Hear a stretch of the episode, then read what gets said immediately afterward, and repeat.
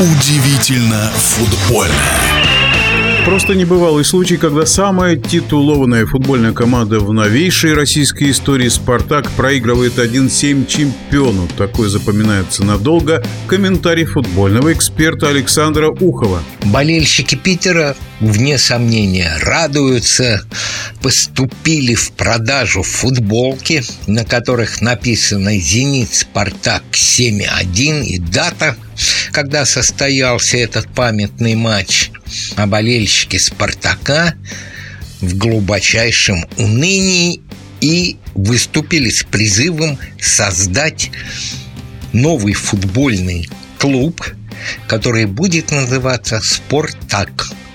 Вместо первого гласного «А» поставить букву «О» и уже обращаются к ветеранам с просьбой их поддержать, а деньги, говорят, они найдут. Ну, не знаю, где они смогут найти деньги, потому что ни Петр Авен, ни Константин Малафеев, люди, прямо скажем, из списка Forbes не смогли уговорить Федуна продать ФК «Спартак». Болельщики хотят в спорт так, чтобы пришли олигархи. Не думаю, что так состоится. И, например, Евгений Ловчев тоже считает что все равно эта идея в итоге будет обречена на неуспех. А по самому матчу что тут говорить? Ну, для меня был интересен такой момент. Выйдет ли рассказов после его матча с Лестером, все мы помним, как он там сыграл, и по какой схеме будет играть Витория. Команда под руководством Витории – рассказа вышел, снова играли в три центральных защитника, два крайних. Играли опять неудачно. На этот раз вины рассказывала ровно столько же, сколько всех защитников «Спартака» и всей команды. Кто-то говорит, не выручил Максименко, кто-то говорит, не выручил один, другой, второй, третий не выручила команда. Позорнейшее поражение, самое крупное за всю историю «Спартака» в российских чемпионатах. Любопытно здесь вот что еще сказать. Знаете, когда «Спартак» последний раз победил в Санкт-Петербурге? Почти 10 лет назад, а знаете, кто был капитаном? «Спартака» в мае 2012 года. Артем Дзюба. Вот и думаете, хорошо ли «Спартаку» без Дюбы или не очень. Еще о болельщиках. Болельщики уже после первого тайма стали покидать трибуны. Болельщики «Спартака», причем достаточно организованными группами уходили. И тут вот произошла стычка с охранниками – «Зенитовской арены» и побили, говорят, спартаковских болельщиков очень сильно. Придется в это дело вмешаться Следственному комитету. И если охранники хотя бы в чем-то виноваты, я всегда практически на стороне болельщиков, потому что они приходят эмоционально заряженные на этот футбол.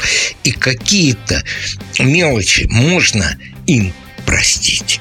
Ну и, наверное, об этом матче, главном матче тура все. Хотя, знаете, вот еще есть такая деталька. Букмекеры, ведь они своими деньгами играют в футбол. Так вот, букмекеры перед матчем ставили на победу «Зенита» 1,55, а на победу «Спартака» 5,1. Присматривайтесь к ставкам букмекеров. Теперь, что касается Руя Витории. 65 процентов болельщиков «Спартака» требуют его отставки. Я в предыдущем комментарии об играх нашего первенства говорил, что этот матч может стать последним для португальца.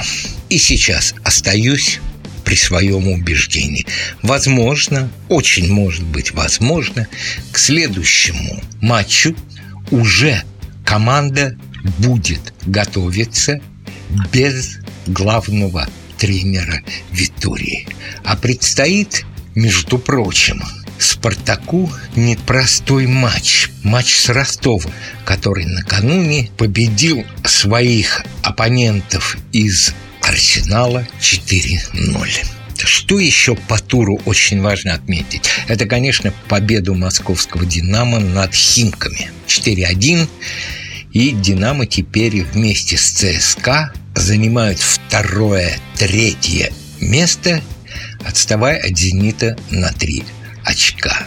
Именно после этого матча тренер Химок Черевченко покинул команду.